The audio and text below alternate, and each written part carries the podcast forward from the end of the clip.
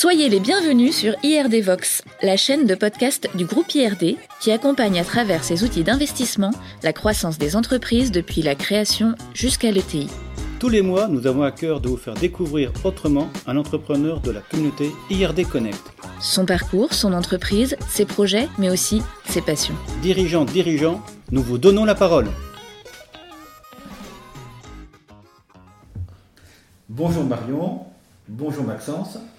Nous rencontrons aujourd'hui Maxence et Marion, respectivement fondateurs et associés d'Octopus Lab, entreprise située à la Madeleine dans le Nord.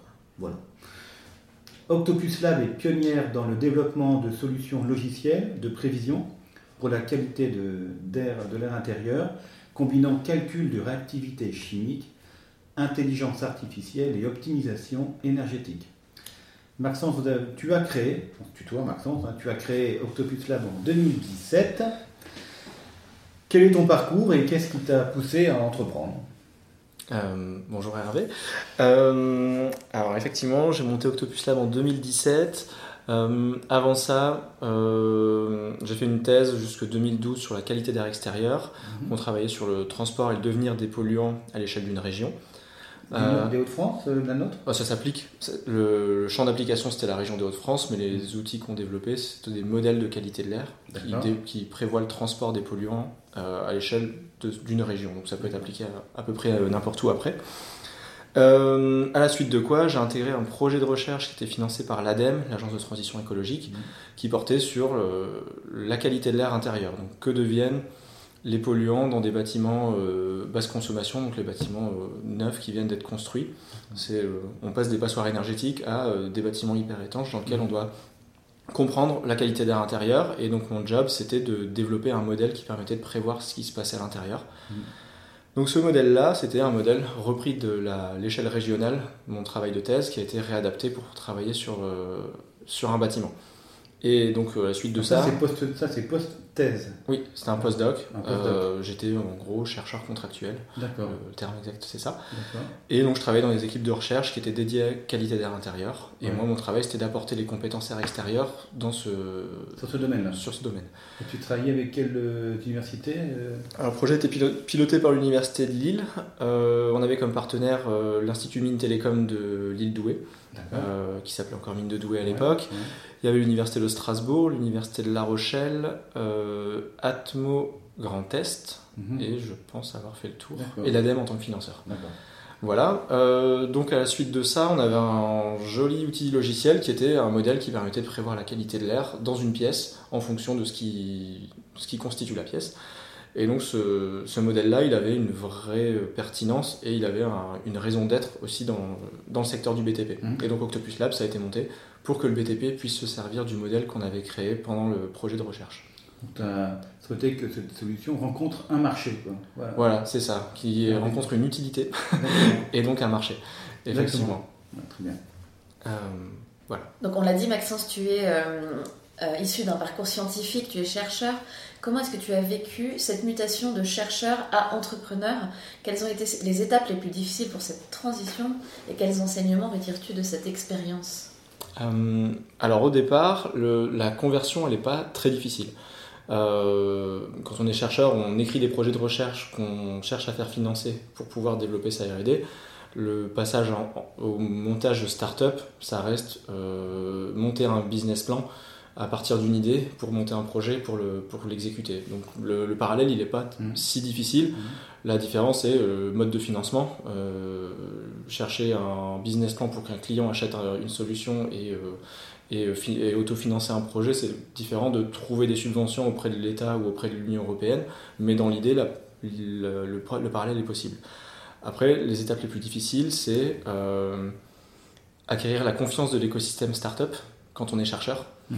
Euh, le, arriver tout seul en étant 100% euh, chercheur, c'est-à-dire pas avoir fait une école de commerce, pas avoir fait un MBA euh, et gagner la confiance de cet écosystème, c'est pas facile. Mmh, mmh, je, pense réellement que c'est plus facile avec un binôme à deux, enfin un, binôme commerce et compétences techniques, parce que je pense pas non plus qu'une personne 100% commerce puisse avoir facilement la confiance de l'écosystème, parce qu'il faut bien un socle techno pour monter une, une start-up. Mais donc du coup, c'était ça, je pense, la principale difficulté. Et après, quels enseignements en tirer Non, bah ouais, c'est ça, trouver le bon binôme, quoi. Je pense que... Et dans cette recherche de... Tu fais un parallèle avec les, subventions européennes pour des dossiers de recherche et, là, et la recherche de, fonds euh, pour démarrer ton entreprise, mhm. c'était long, laborieux, compliqué ou pas vraiment euh, sans vouloir parler de leur création, veux dire, mais tu as eu des aides assez rapidement, au défi, je sais plus, euh, On a eu la BPI qui nous a suivis avec une French Tech assez rapidement, sans trop de difficultés. Au défi à embrayer. Donc là-dessus, on a, on a été assez vite euh, financé par ça. Euh, Réseau Entreprendre, on n'a pas été les voir tout de suite, on les a vus qu'en 2020, quand la société avait déjà 2-3 ans d'existence, quand on était en train de changer de, un petit peu de business model. On passait de, du business de la conception des bâtiments jusqu'à l'exploitation des bâtiments, et là ça faisait un peu plus de sens. Et on voyait Réseau Entreprendre plutôt comme euh, un accompagnement dirigeant quand on avait une vraie équipe à gérer des vrais problèmes de management. Donc on est plutôt, j'ai plutôt été chercher l'accompagnement à ce moment-là. Les fonds sont arrivés avant le... Ouais, c'est ça. On, avait, on était déjà accompagné euh, par IRD, euh, par Nord France Amorçage, euh, avant d'aller voir Réseau Entreprendre. après, le, la, première levée de fonds avec, bah, avec toi, Guillaume Brugnot, non, ouais, c'est riche d'enseignements, ça fait travailler le projet. c'est long. c'est long, mais c'est ça fait qu'améliorer le projet. Quoi. Donc, mm. du coup, je sais pas si ça aurait été plus facile avec un autre, un binôme tout de suite ou euh, si, ça, ça, aurait été. À l'époque, c'était pas le cas, tu étais encore. Euh, la première fois que je t'ai vu, j'étais euh, tout seul. ensuite, Marion est, est arrivé dans le projet, mais ouais, la toute première fois, il n'y avait pas de salariés, il n'y avait pas d'associés, il n'y avait rien du tout. tout à fait. C'est ça qui était complexe. C'est ça. Comment est-ce que l'idée de créer Octopus Lab est née dans ton esprit? Quel est ton engagement? Quelles sont les valeurs qui t'ont poussé à créer une telle entreprise? Hum, j'ai pas le. J'ai pas. Euh, j'avais pas l'idée de monter d'entreprise. Je me suis pas euh, projeté à 18 ans en disant un jour euh, je dirigerai une entreprise. C'était c'est une question juste d'opportunité. Il y avait un verrou technologique levé, j'avais une brique qui était intéressante et il fallait un véhicule pour l'emmener. Et le véhicule c'était l'entreprise, c'était l'entreprise. Si ça si ça avait été autre chose, ça aurait pu être autre chose. Par contre, l'entreprise ça apporte le côté, enfin l'entrepreneuriat ça apporte le côté complètement libre de, de, décider, de prendre les directions qu'on souhaite et d'y mettre l'énergie. Euh, non, c'est même pas y mettre l'énergie, pardon. C'est de récolter les fruits de l'énergie qu'on met. Euh, j'avais une frustration dans la recherche qui était de faire euh, tout un tas d'efforts et de pas sentir le, la récompense de, l'effort. Là, par contre, quand on est seul pilote, la récompense elle est immédiate. Quoi. elle, dépend, elle dépend plus d'une hiérarchie et du coup, voilà, c'est un peu plus satisfaisant, je trouve. Je comprends. Allez, une question pour Marion maintenant. Hein. Marion, en 2022, Octopus a, levé 3 millions d'euros, hein, globalement, mhm. hein, euh, j'imagine equity, enfin, donc capital et, dette, auprès d'un consortium euh, de fonds d'investissement, bon, bah, dont Nordcreation. Euh, cette opération va permettre d'accélérer la croissance d'Octopus Lab et de poursuivre notamment le déploiement d'Indalo Supervision, outils prédictifs et de pilotage intelligent des bâtiments pour la performance environnementale et la santé de leurs euh, des occupants. Peux-tu nous en dire plus sur cette levée de fonds et sa destination? Oui, tout à fait. Donc, euh, la levée de fonds euh, nous a donné un, bon coup de pouce pour, pour le développement de la société. Un souffle d'air? Oui, c'est ça, exactement. voilà, ça s'est fait. en fait, aujourd'hui, on souhaite aller plus vite, plus loin avec ces financements. On a euh, développé donc Indalo Supervision qui concilie vraiment donc euh, qualité d'air intérieur et euh, économie d'énergie. nous étions vraiment très implantés dans tout ce qui est école, crèche, donc ERP auprès des collectivités et dans le tertiaire bureau. Et aujourd'hui, avec les financements, on souhaite se développer dans d'autres secteurs de marché. Typiquement la santé, tout ce qui est industriel également, et aller plus loin. Donc on, est, euh, on travaillait déjà sur toute la France, mais on souhaite aller aussi euh, hors des frontières. Et euh, toute tous ces financements vont nous, permettre de, développer tous ces projets. Et aujourd'hui, on a une grosse structuration aussi d'équipe. Donc on est passé On a fait quand même plusieurs, plusieurs recrutements dans l'année. Combien On est passé d'un peu plus de 12 à une vingtaine. Là? Ah, tout de même, ouais. Un, bon en termes d'effectifs. Hein. C'est ça, ouais. donc, donc, ouais, c'est. Par contre, tu dis, on ouvre les frontières, c'est parti. Quel pays? Moi, j'ai aussi en tête les piscines. Euh, on va dire, raconte-nous un petit peu tout. Exactement, oui. Alors, on a sorti une nouvelle offre là en septembre sur les piscines. Donc, euh, comme, euh, comme je le disais, on était beaucoup déjà dans, les, dans tout ce qui est école, crèche, bureau. Et finalement, on a adapté la solution aux piscines. Il faut savoir, sans rentrer trop dans les détails, mais que la problématique dans les piscines c'est euh, la tricloramine qui est un agent irritant qui provoque des maladies professionnelles, notamment chez les euh, maîtres nageurs, et euh, que nous sommes capables aujourd'hui de mesurer en continu ce polluant et de gérer intelligemment la ventilation en fonction de nos prédictions de trichloramine. Donc il y a cet double objectif, encore une fois, de santé et d'économie d'énergie, puisqu'on sait que les piscines, ce sont des gouffres énergétiques pour les collectivités. Euh, et, donc pour revenir à ta question, aux frontières. qui était aux frontières, pardon. Donc euh, aujourd'hui en fait on, est, on a déjà quelques projets en Belgique, mais bon c'est vrai que nous sommes sur l'île, donc euh, Belgique pour nous c'est comme les Hauts-de-France. Mais oui effectivement là on a mené plusieurs études de marché sur sur l'Europe et, on a déjà identifié les, les marchés potentiellement intéressants et à pénétrer prioritairement dans les années à venir. alors ah, alors, on a déjà alors les pays euh, nordiques hein, sont ah euh, clairement plus enfin, sensibles à, tout ce qui est environnement et donc qualité d'air intérieur et, euh, et les pays de l'Est. D'accord. Et oui, donc, donc voilà, on a de, de, beaux projets à venir pour, pour les années qui suivent. Alors, comment vous êtes-vous rencontrés? Et aujourd'hui, comment est-ce que vous vous répartissez vos rôles respectifs dans l'entreprise?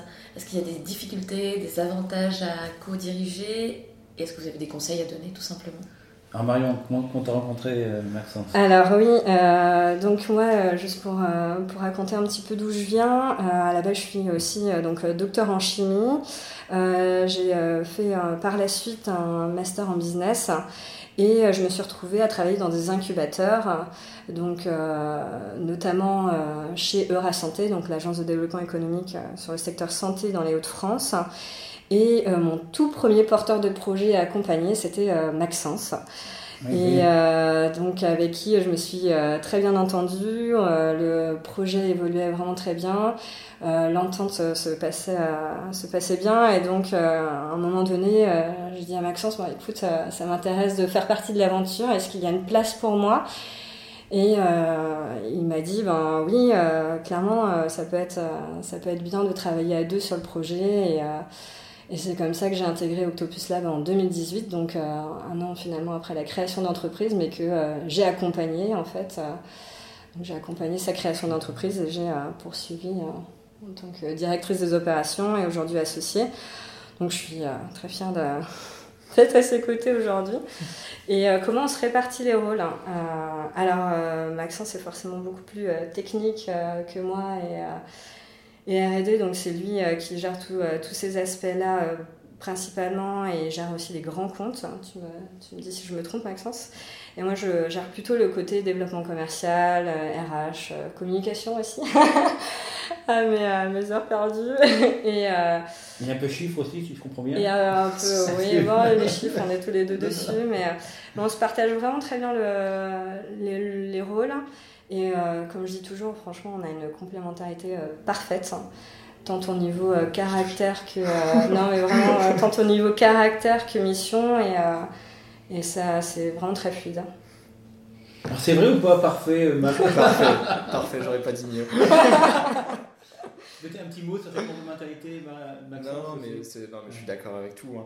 Euh, ah, ça va. Effectivement, sur, le, sur, le, sur la répartition des rôles, elle est assez naturelle et euh, ça marche bien. On n'a pas besoin de, se, euh, de trop se, se, dire ah ouais, mais ça c'était à moi de le faire ou ça c'était à toi. Ça, ça marche plutôt bien. et effectivement, sur par exemple, je, je, gère les grands comptes, c'est parce que souvent il y a le grand compte, il nous ramène à un rendez-vous où on a 10 personnes de toutes les technicités, et puis moi je fais le spectacle pendant une heure ou deux, et puis une fois que le spectacle est terminé, bah, qu'il faut rentrer dans, euh, approfondir le, déploiement commercial avec eux et, rentrer dans l'opérationnel, forcément c'est Marion qui va prendre le relais et le, pôle commercial pour, mm. pour mener à bien toutes les, ouais, ouais, tout le process commercial jusqu'au bout, là où moi je suis pas naturellement bon. Euh, donc euh, voilà, là-dessus ça marche super bien.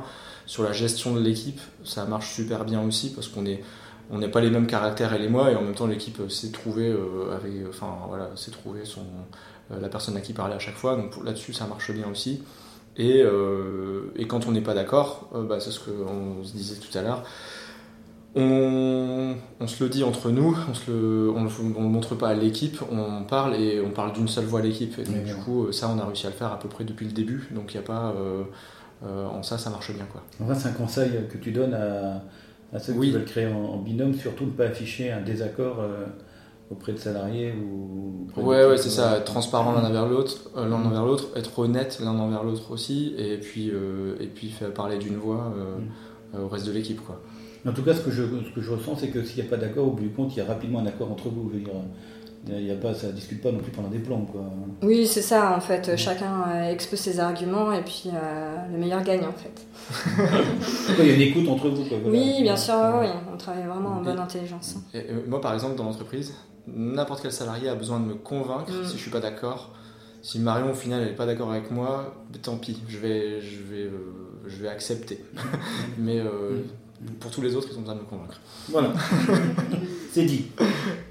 Alors maintenant, euh, parlons d'avenir. C'est bien ça la question qui suit. vos projets de développement d'Octopus Lab, on l'a un petit peu déjà abordé avec le, les, autres internationales et l'extension des, des, services. Euh, pour autant, question que, je te pose, Marion ou, Maxence qui peut répondre, comment, comment nos auditeurs, et ils sont très nombreux, on le sait, et on les remercie, peuvent-ils vous aider à les réaliser? Qu'est-ce qu'on peut faire pour vous? Ou qu'est-ce qu'ils peuvent faire pour vous? Ah, hein? Je ne sais pas. Euh, Est-ce qu'on a une entreprise qui travaille dans, les pays de l'Est? On peut-être bien, en tout cas. Euh, non, par exemple, effectivement, l'internationalisation, c'est un sujet sur lequel on est qu'on découvre. Forcément, n'importe quel retour d'expérience ou conseil est bon à prendre. C'est typiquement ce genre de. Comme je parlais de réseau entreprendre tout à l'heure, mhm. Euh, j'ai un espèce de parrain coach, je sais pas comment on appelle ça chez Réseau, qui m'a apporté ce côté. Euh, j'ai vécu tes problèmes avec 10 ans d'avance et il me montre euh, là où je vais aller dans le mur. Et c'est riche quoi. et je suis sûr que dans le groupe IRD, il y a bien des gens qui ont vécu les mêmes problèmes que ce qu'on va rencontrer bientôt. Qui ont exporté, en tout cas qui exportent. Ouais, ça je crois que c'est un challenge pour nous. D'accord. Au-delà de ça, c'est vrai qu'on a la communauté IRD Connect qui est assez soudée et solitaire. Euh, je crois que vous avez fait un partenariat avec Théolore Peinture. Oui, tout à fait. C'est vrai qu'on n'en a pas parlé. Si vous voulez dire un mot sur ce partenariat. Euh, oui, euh, alors ça c'est dans le cadre de notre premier logiciel qui s'appelle Indalo, donc un logiciel de modélisation de qualité à l'intérieur. Dans ce logiciel, on a une base de données de, de matériaux euh, parce que comme ça le bureau d'études peut choisir les bons matériaux et euh, également sa bonne stratégie de ventilation pour garantir une bonne qualité d'air à réception du bâtiment neuf ou rénové. Et dans ce cadre-là, euh, on crée des partenariats avec des fabricants de matériaux pour inclure leurs références produits dans cette base de données. Et donc on a eu le plaisir effectivement de, de créer ce partenariat avec Théo leur peinture pour inclure leur, leur peinture. Euh, vertueuse pour la qualité d'un intérieur. Donc effectivement, le, sujet pour nous, c'est de, c'est que notre logiciel soit euh, euh, complet pour, pour l'utilisateur, qui est le bureau d'études, et en même temps pour Théolore, ça lui permet d'avoir un outil de prescription, parce que si on a un utilisateur qui a fait des tests et qui valide la peinture Théolore, c'est du coup euh, une mise en relation euh, facilitée pour, euh, pour eux. C'est gagnant-gagnant. C'est gagnant-gagnant, effectivement. Ces partenariats qu'on crée avec les, les, partenaires fabricants de, de, matériaux de ventilation sont vraiment gratuits en fait. Donc on inclut gratuitement la référence et en échange c'est de la communication et puis pour nos utilisateurs, effectivement, c'est prescrire des, des nouveaux produits. C'est plus de contenu pour nous, mm. effectivement. Combien de, de, clients aujourd'hui euh, euh, Et puis aussi, euh, expliquez-nous, pour, les auditeurs et auditrices, hein, pour un client, ce que, vous faites, enfin, peut-être les crèches, enfin, mettre un peu de concret pour que le, le, cas échéant peut-être bah, l'intérêt. On, a, euh, on travaille à toutes les étapes de la vie d'un bâtiment. Donc en phase conception, mhm. Il nous arrive de travailler pour le promoteur immobilier, le maître d'ouvrage, pour lui, de, lui apporter une aide à la décision sur le volet qualité d'air. Donc il fait des choix de matériaux. Il fait des choix de matériaux, il, fait des, il tient compte de, il fait des choix de ventilation, il tient compte de l'air extérieur grâce à nos outils. On est distributeur du, éditeur du logiciel et donc on le vend à des bureaux d'études qui va faire des études qualité d'air pour son client. Donc dans ce cas-là, nous on est juste un éditeur et le bureau d'études apporte son conseil à son client. Euh, donc on est à cette étape-là. Et après en exploitation, on, on vérifie et on prévoit la qualité de l'air en temps réel dans le bâtiment. Et donc le client, c'est euh, la collectivité pour ses crèches, ses écoles pour pouvoir améliorer le, volet sanitaire de, ces bâtiments. Il y a de la réglementation qui aide à ça, enfin qui pousse à ça. Mmh, mmh. Euh, on le fait pour les bureaux, donc ça peut être le gestionnaire de bureau, ça peut être une foncière immobilière qui veut valoriser son parc immobilier. Euh, de manière indirecte par euh, des facility managers, des exploitants, des bureaux d'études environnementaux ou énergétiques hein, qui veulent euh, se développer sur le volet qualité d'air en plus euh, de, de l'énergie. En référence client, alors quel, client peut-on citer, si on peut en citer euh bah, On en a des briques un peu partout. parmi le, le plus gros promoteur par qui on travaille, ça va être Next City. Euh, on a à peu près tous les bureaux d'études, les grands comptes bureaux d'études euh, à qui on délivre des licences. Ça peut être EGI, ça peut être NJ. mais on a aussi des petites PME, on a des, des, entreprises de 2 ou 3 salariés qui utilisent notre logiciel aussi. Enfin, et dans les collectivités, on a des projets avec la, ville de Paris, Saint-Ouen, La Rochelle, Des, des, des, villes de toute taille, et on a aussi des communes de 2000 habitants. Et pareil pour le service à l'énergie et le facility management. On a des projets avec Dalkia ou avec Bouygues Energy Service ou d'autres. Euh, des foncières comme Covivio. Ah c'est très vaste. Mais, l'idée, c'est que la qualité de l'air, ça reste une, une, un petit sujet dans un, dans, parmi tous les sujets du BTP, hein, parce qu'ils peuvent traiter euh, la performance énergétique, le bilan carbone des bâtiments, l'analyse en cycle de vie, enfin, la démolition, qu'est-ce qu'on fait des produits, euh, voilà, le, le le, pardon, la pollution des sols. Mhm, mhm. Donc tous ces sujets-là euh, sont tous des sujets et en même temps nous on, a pris, on, amène, on amène notre brique qualité de l'air et on essaie de la placer à tous les endroits de la chaîne de valeur bâtiment. Ça c'est vraiment le, ce qui est important chez Octopus Lab, c'est avoir une réponse sur, à toutes les étapes de la vie du bâtiment. Voilà, c'est ce qu'on essaie de faire. Brique qualité d'air intérieur et euh, donc euh, il y a un gros volet aussi énergie. En fait on a aussi beaucoup de clients qui viennent vers nous pour euh, ces économies d'énergie qui peuvent faire en fait grâce à notre régulation intelligente de la ventilation, euh, grâce à notre solution euh, prédictive. Et ben, d'avoir le côté aussi santé, ça permet vraiment, ben, parfois pour certains, vraiment d'avoir une communication positive auprès de ses salariés. Euh, pour d'autres, ben, c'est d'un point de vue euh, réglementaire, ils ont cette obligation-là dans les ERP par exemple. Et donc on a vraiment euh, cet aspect énergie qui est très important aussi dans notre solution et qui intéresse de plus en plus. Voilà, beaucoup. Mm, mm. Ben, donc c'est un effet qui se coule quoi en fait. donc d'une part la santé donc, est préservée, mais en plus il y a une économie d'énergie qui est générée grâce à vos logiciels. C'est ça. Et, en fonction du, de l'interlocuteur, c'est l'un ou l'autre des sujets qui est prioritaire pour lui. Mais le, tout, c'est lui fournir le package. Quoi. Ce qu'il attend, ok. Dans les questions personnelles, euh, on va y venir maintenant. Euh, comment euh, équilibrer vie personnelle et vie professionnelle intense, de en phase de création encore hein, Donc, comment, comment ça peut se passer, Marion? C'est très compliqué. Pardon, justement, C'est très compliqué et euh, j'avoue que je ne l'ai toujours pas trouvé. je suis en quête de ça. Moi, j'ai arrêté, de dormir, par exemple. Quel gain de temps C'est vrai que c'est très compliqué et euh, je vous avoue qu'après la levée de fonds, on s'était dit ah, Bon, effectivement, ça va, euh, on va pouvoir se reposer un peu. Et en fait, non, clairement, moi, je ne l'ai pas ressenti dans le sens où on déploie le plan qu'on a prévu. Mais euh, pas forcément avec les moyens humains en face, puisque ben, le temps de recruter, ah euh, par exemple les commerciaux, ben, ça prend toujours du temps. Et euh, c'est très chronophage. Et effectivement, d'avoir une vie de famille avec deux enfants en bas âge, c'est compliqué, mais c'est passionnant. Enfin, je dis toujours, effectivement, mon, mon travail, c'est aussi ma passion. Et donc, parfois aussi, ben, ça me joue des tours parce que je ne sais pas quand arrêter et quand voilà, faire la, part des choses. Mais Ouais. Très compliqué et euh, j'ai aucun conseil euh, là-dessus. euh, non, bah, mais je pense que c'est le cas de la plupart des entrepreneurs. On est tous à peu près là. Quoi. Dans, la journée, elle fait 24 heures et il faut essayer de tout y mettre. Quoi. Donc, moi, j'essaye de. Enfin, là, Marion et moi, on essaye tous les deux de prendre du temps pour nos enfants. moi, je, je prends mon mercredi matin, Marion aussi. mais ça se rattrape à un autre endroit. Donc, c'est pas il va bien falloir le compenser euh, ce moment-là, quoi. Donc bref, euh, ouais, on fait, on fait des efforts, quoi. plus de... pas de... Pas de recettes. Euh, pas de recettes. Désolé. Ah, nos auditeurs peut-être des conseils. oui, peut-être. quel a été votre plus grand coup de bol dans votre vie professionnelle, Maxence?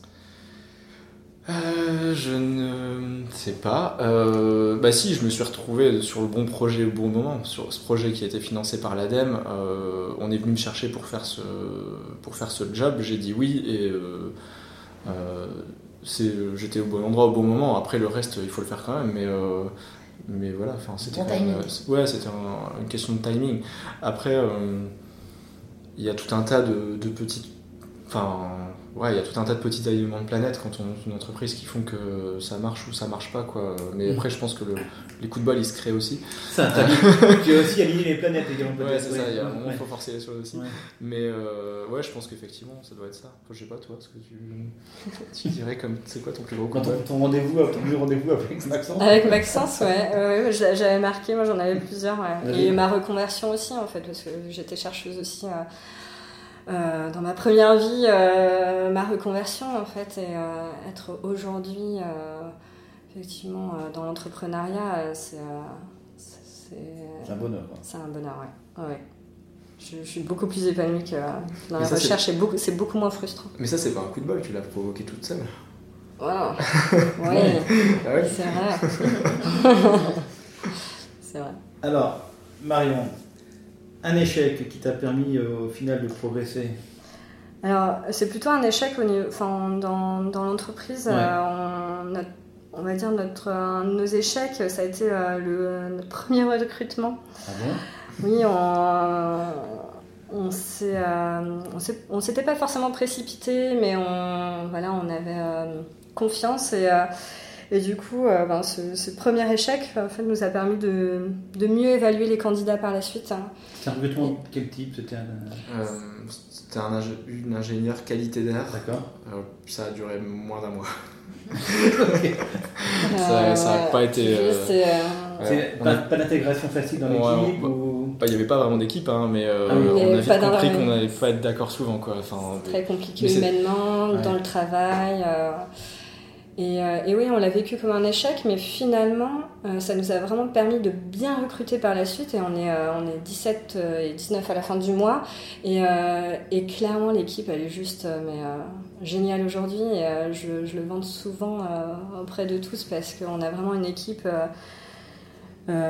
hyper bienveillante euh, et euh, hyper travailleuse, enfin bosseuse. Et, et, donc ça, une très belle équipe. Et, et, ça, je pense que ce premier échec dans le recrutement nous a aidé à mieux recruter ah par la suite. À apprendre.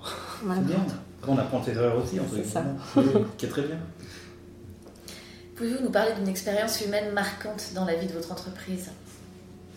Ah, ben je sais pas, t'avais réfléchi à quelque chose toi Marion a dit à Maxence, vas-y, vas-y. Euh, une expérience humaine marquante dans la vie de votre entreprise euh, Non, là, comme ça, j'en ai pas.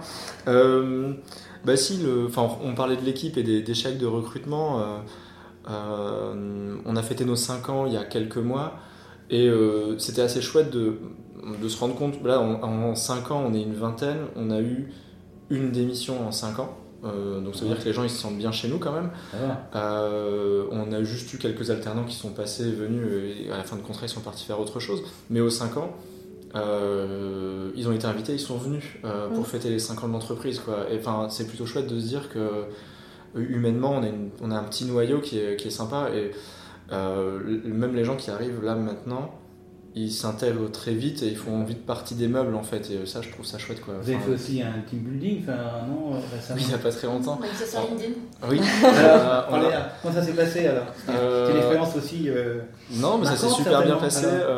on a confié ça à Déborah, notre RH, qui est arrivée il y a quelques mois. Donc, ça s'est mis beaucoup de pression parce qu'elle a envie de réussir ce ah premier, premier truc. Non, on a passé un super moment avec l'équipe dans les Ardennes belges pendant quelques jours. Tout le monde est parti, tout le monde a suivi. Alors, sauf certains alternants qui étaient ah retenus. Euh, qui étaient en cours. Quoi. voilà. Mais non, sinon, tout, le monde est venu, tout le monde a joué le jeu. On a fait. Euh, on a fait euh, un mix activité et. on, a ouais, on a travaillé un peu sur les valeurs. On a travaillé sur la vision de la boîte, sur les valeurs de l'entreprise. Et, et, ouais, ça soude une équipe, quoi, ça c'est clair. C'est assez chouette à faire. Couché tard? Non.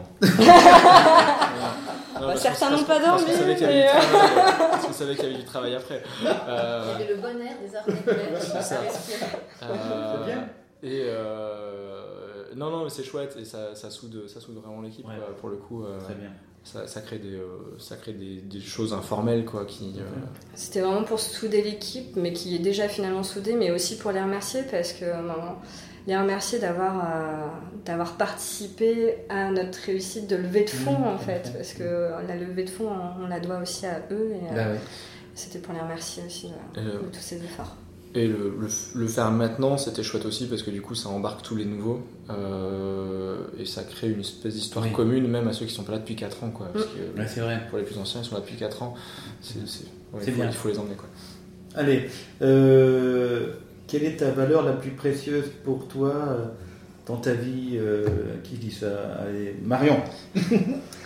Euh, il y en a plusieurs, mais j'ai mis la bienveillance, c'est ce qui, je le disais tout à l'heure, ce qui reflète l'équipe. La bienveillance? Oui. Ok. Maxence, ta valeur? Honnêteté. Honnêteté. ouais, ouais, clairement, honnêteté aussi bien envers soi qu'envers les autres. D'accord. ouais, ouais, c'est vraiment le truc. Important. Ouais, Honnêteté et bienveillance. Voilà, c'est deux. Super cocktail. Quelles sont vos passions dans la vie en dehors du travail, Marion? C'est un peu de temps. Euh, oui, si, j'adore la randonnée. Justement, on est allé euh, euh, récemment à Madère. Donc, ouais, les randonnées et la découverte d'autres cultures, en fait. C'est ma passion. D'accord. Tu fais quoi, toi, Maxence? De la musique. Ouais. Moi, j'essaie je, de jouer. Quel instrument? Euh, je fais de la guitare, je fais de la basse, je suis très mauvais sur un piano, mais j'aimerais bien être meilleur. Euh, tu parles à un musicien. Hein. Et ouais, ouais, je sais, je sais. Euh, j'ai une batterie électronique chez moi, mais je n'oserais même pas en jouer devant toi. D'accord. Guitare, basse et un peu de piano. ouais, c'est ça. Ouais, je... Il y a la batterie plus tard, la batterie. Bah, typiquement, c'est le temps qui me fait défaut, parce que jouer une fois par semaine, ça fait pas progresser. Quoi. Il, faut, il faut de la régularité que j'ai pas actuellement. Quoi. Mais ouais. C'est bien. Tu fais un, groupe, non? Non. Pas encore. Non, euh, bah, c'est pas une. Ouais, bref.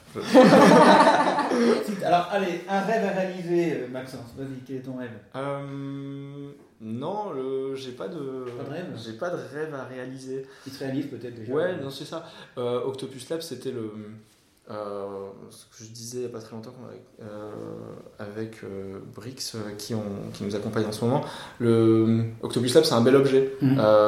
on, fait un, fait des choses bien. Enfin, on n'est pas en train de vendre des armes ou du pétrole. Quoi.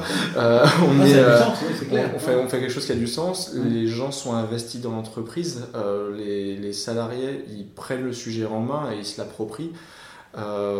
les les gens pour qui on le fait, ils se l'approprient aussi. Enfin, c'est ça, le, je trouve, le truc chouette qu'on a dans, dans Octopus Lab. Quoi. Du coup, non, ouais, ça se réalise. Après, le, après l'ambition, elle est sans limite. On, a envie de le faire dans toute l'Europe, on a envie de le faire dans le monde entier, etc. Mais c'est pas.